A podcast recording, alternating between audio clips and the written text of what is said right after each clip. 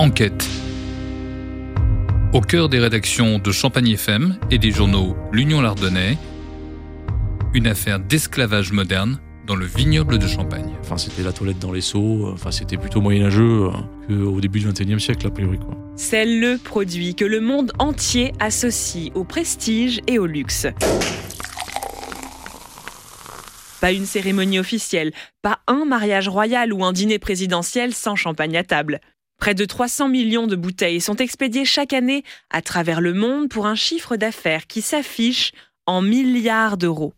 Mais bien avant d'en arriver au produit fini, de nombreuses étapes sont nécessaires, dont la traditionnelle vendange du raisin.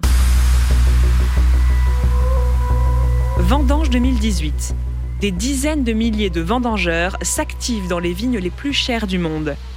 Des petites mains cueillent les précieuses grappes qui serviront à élaborer le plus prestigieux des breuvages. Le travail est fatigant et les courbatures ne sont pas rares chez les non-initiés, mais l'ambiance est joyeuse, presque familiale. D'ailleurs, certains cueilleurs reviennent chaque année au même endroit, parfois depuis des décennies.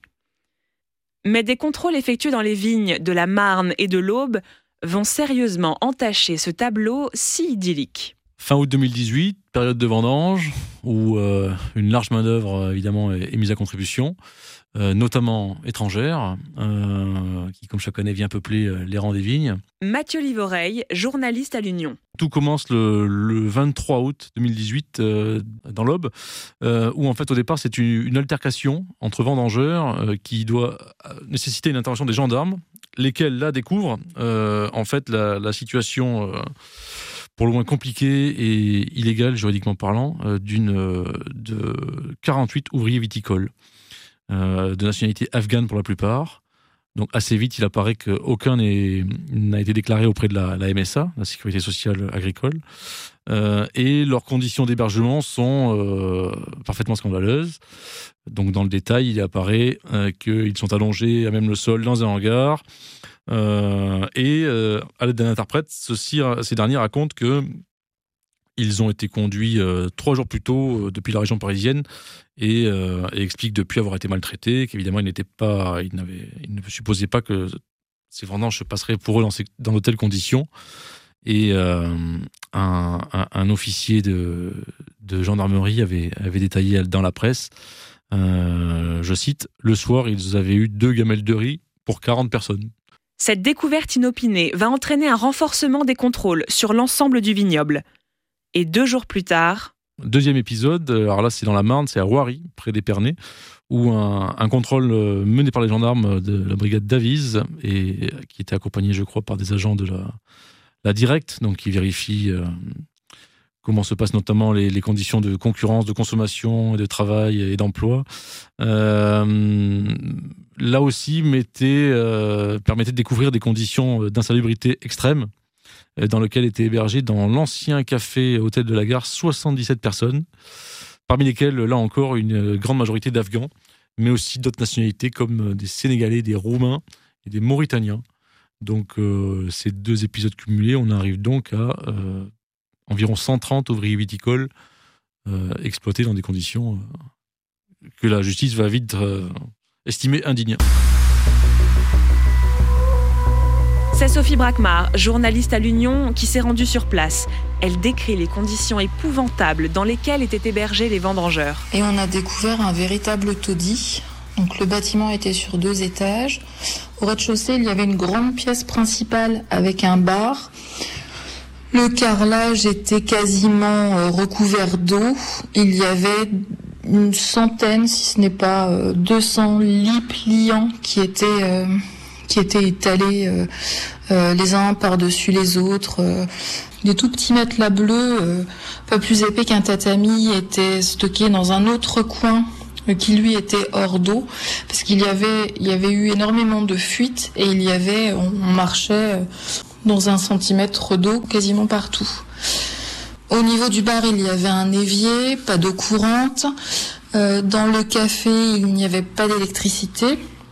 Et quand on Quand on a suivi le couloir pour aller jusqu'à l'étage, on a croisé des sanitaires, des WC ou des douches qui étaient euh, complètement bouchées et qui avaient débordé. Euh, il y en avait partout. Et puis ensuite, on a découvert les chambres, quoique chambre soit un grand mot, des petites pièces avec des deux ou trois matelas par terre, un sac de couchage, euh, au sol, il y avait une moquette qui datait des années 70 et qui ne devait pas être bien propre.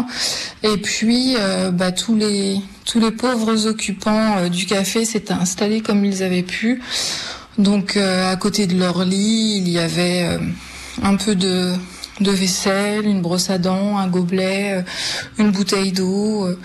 Et partout, partout, il y avait des points d'eau aucun, aucun euh, robinet de données d'eau et il n'y avait vraiment pas d'électricité euh, à l'étage non plus. Enfin, c'était, euh, c'était complètement délabré et c'était vraiment, c'était plus qu'insalubre pour, pour les personnes qui étaient logées dedans. Sophie Brackmar parvient à s'entretenir avec certains des migrants toujours présents sur le site. Ils nous ont expliqué que ça faisait plusieurs jours qu'ils ne, travaillaient plus, qu'ils n'avaient pas été payés pour le travail qu'ils avaient déjà fait, qu'ils ne pouvaient pas rentrer chez eux, et qu'en plus les, réserves alimentaires qui avaient été euh, euh, déposées euh, dans l'établissement étaient complètement épuisées, et donc ils avaient beaucoup de mal à se nourrir. Les vendangeurs exploités ne travaillent pas directement pour la maison de champagne dont ils coupent le raisin, mais pour un prestataire viticole.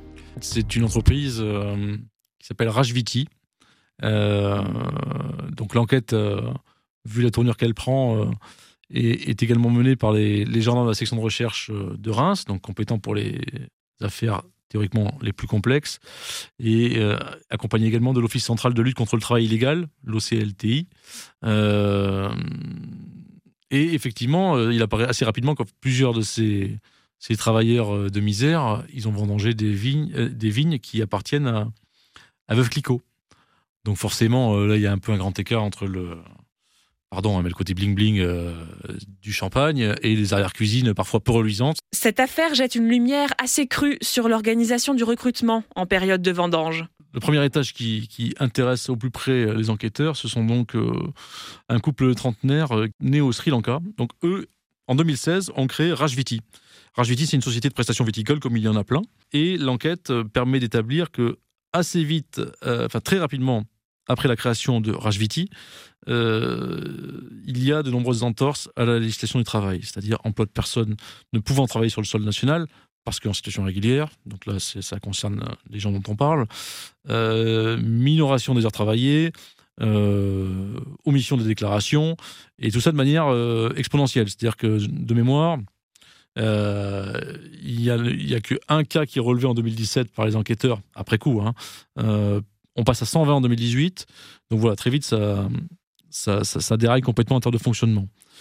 La défense de ces gens-là euh, sera de dire on ne pensait pas mal faire du tout. C'est juste qu'on a été un petit peu dépassé par l'organisation de, de notre entreprise. On n'était pas des bons gestionnaires.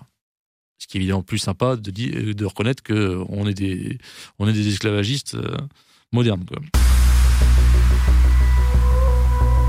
Et les enquêteurs font rapidement le rapprochement entre l'affaire de Wari et celle survenue quelques jours auparavant dans le département de l'Aube.